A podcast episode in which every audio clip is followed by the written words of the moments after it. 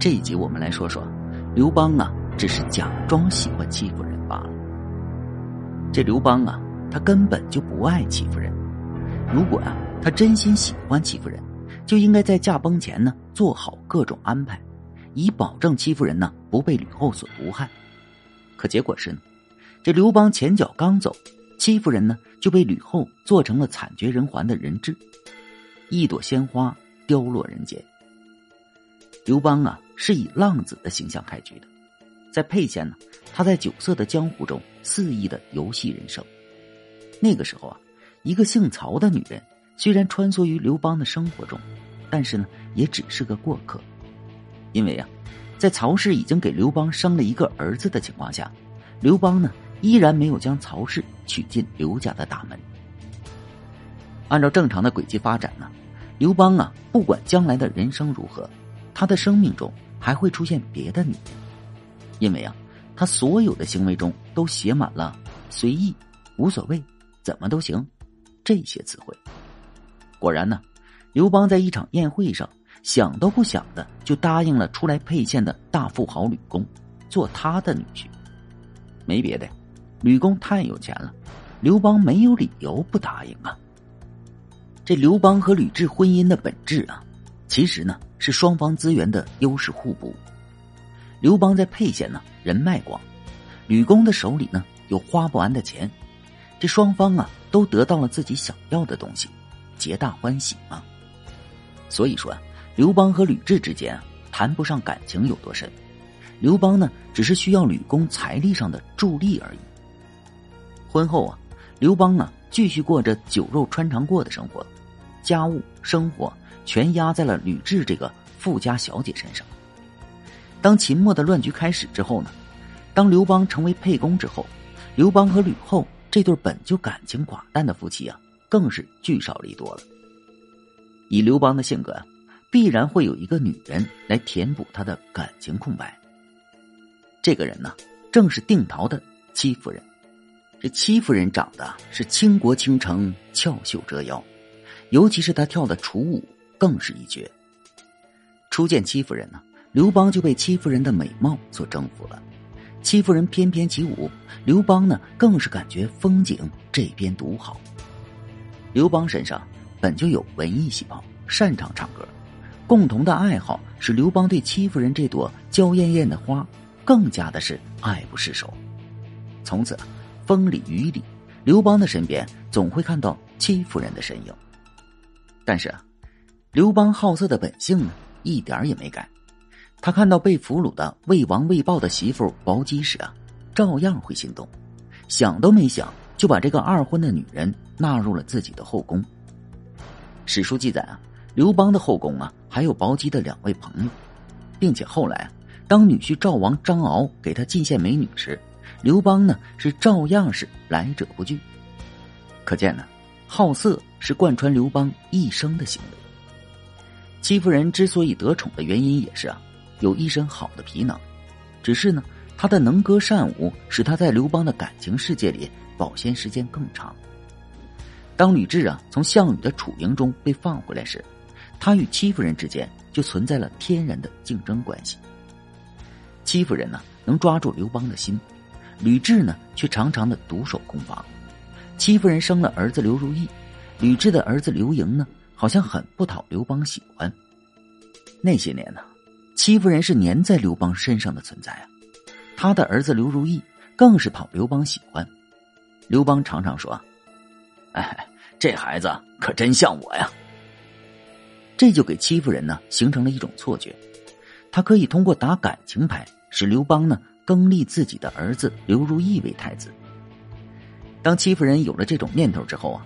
就再也压制不住内心的欲望了，他呀抓住一切机会向刘邦呢打感情牌，或者就是啊一阵梨花带雨，故意的博取刘邦的爱怜。说实话，以吕后和刘邦清汤寡水的夫妻关系，以及刘邦对太子刘盈的厌弃，吕后啊肯定有一种强烈的危机感。尤其是在刘邦将更立太子的想法公开之后，吕后呢更是慌得不行。汉十一年呢，淮南王英布造反，刘邦啊准备派太子刘盈将兵出征，吕后的情绪啊，直接崩溃了。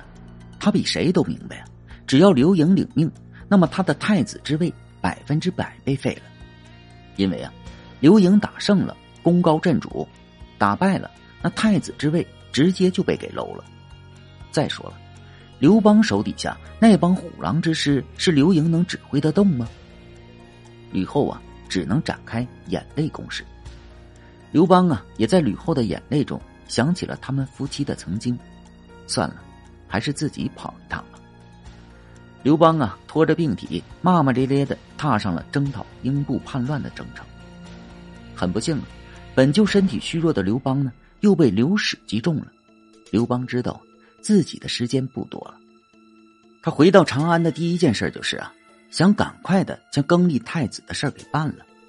即使是已经不再关心朝政的张良出来给刘盈说话，刘邦呢照样是不听。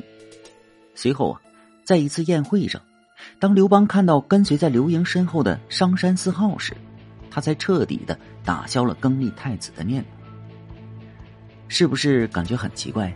怎么四个老头就能让刘邦放弃固执呢？这答案呢，其实很简单，因为刘邦明白啊，自己虽然是皇帝，但他也不能啊随随便便的就将太子刘盈给废了。刘盈啊，虽然羸弱。但他身后啊，还站着老妈皇后吕雉呢，以及啊整个吕氏家族。刘邦的汉朝啊，从严格意义上来说啊，是与吕后家族共同创业所建立的。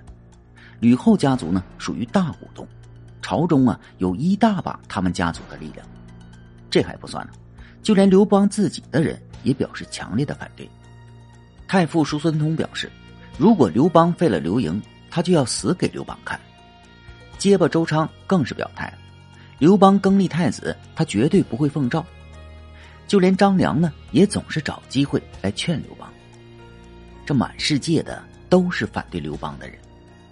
当刘邦看到连自己都请不动的商山四号能够出来辅佐刘盈时，他呀一下子就感觉到了刘盈身后力量的强大。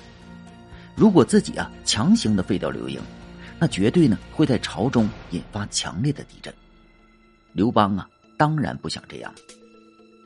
于是啊，宴会结束后啊，刘邦指着那四人的背影，对着戚夫人说：“呃，亲爱的，我努力了，但是你看，连这四个老头都出来辅佐太子了。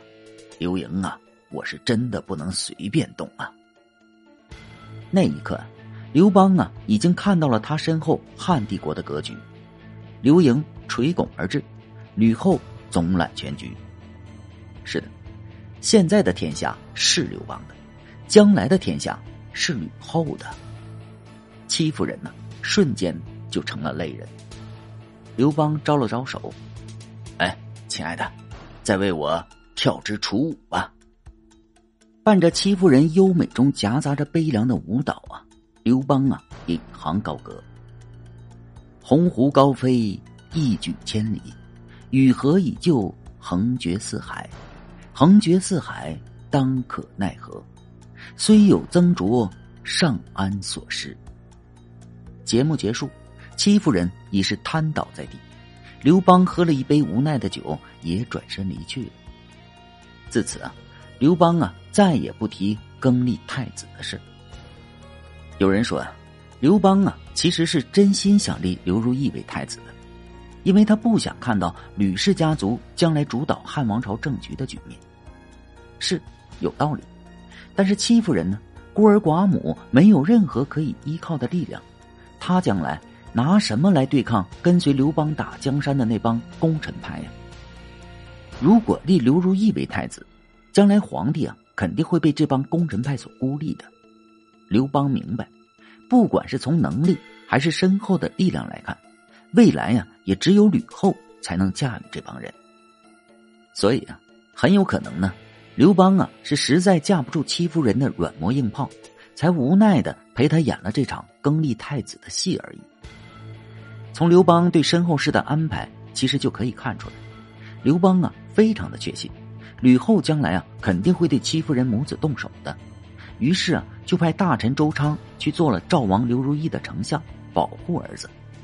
毕竟啊，周昌与吕后是有恩的。当年呢，周昌反对更立太子的行为，让吕后是大为感动。他呀，甚至是以下跪的方式向周昌表示的感谢。这样的交情，吕后真要对刘如意动手，肯定会考虑周昌的感受啊。但是对于戚夫人呢，刘邦呢却没有做出任何保护性的安排，以至于啊，在他死后，戚夫人很快的就遭到了吕后的报复，被折磨致死。刘邦啊，是一个没有感情的人。当年呢，彭城战败，他在逃亡的路上，为了减轻车辆的负重，曾经三次的将一对儿女踹下了车。连自己的儿女生命都不顾的人。岂会在乎一个花瓶的安危呀？又或许啊，这刘邦也知道，无论他怎么安排，将来的天下都是吕后的天下，吕后怎么都会有办法来对付戚夫人的。算了，就这样吧。后来事情的发展呢，也证明了这一点。赵王刘如意呢，虽然被周昌和汉惠帝细心的保护着，但还是呢被吕后抓住了机会给镇杀了。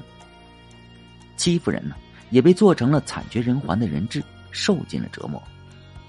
这只能说呀，戚夫人呢太愚蠢，她在刘邦的公司中啊，根本没有任何力量可以依靠，但却敢叫板有强大宗族力量支撑的吕后的权威，这来看呢，一点儿也不明智啊。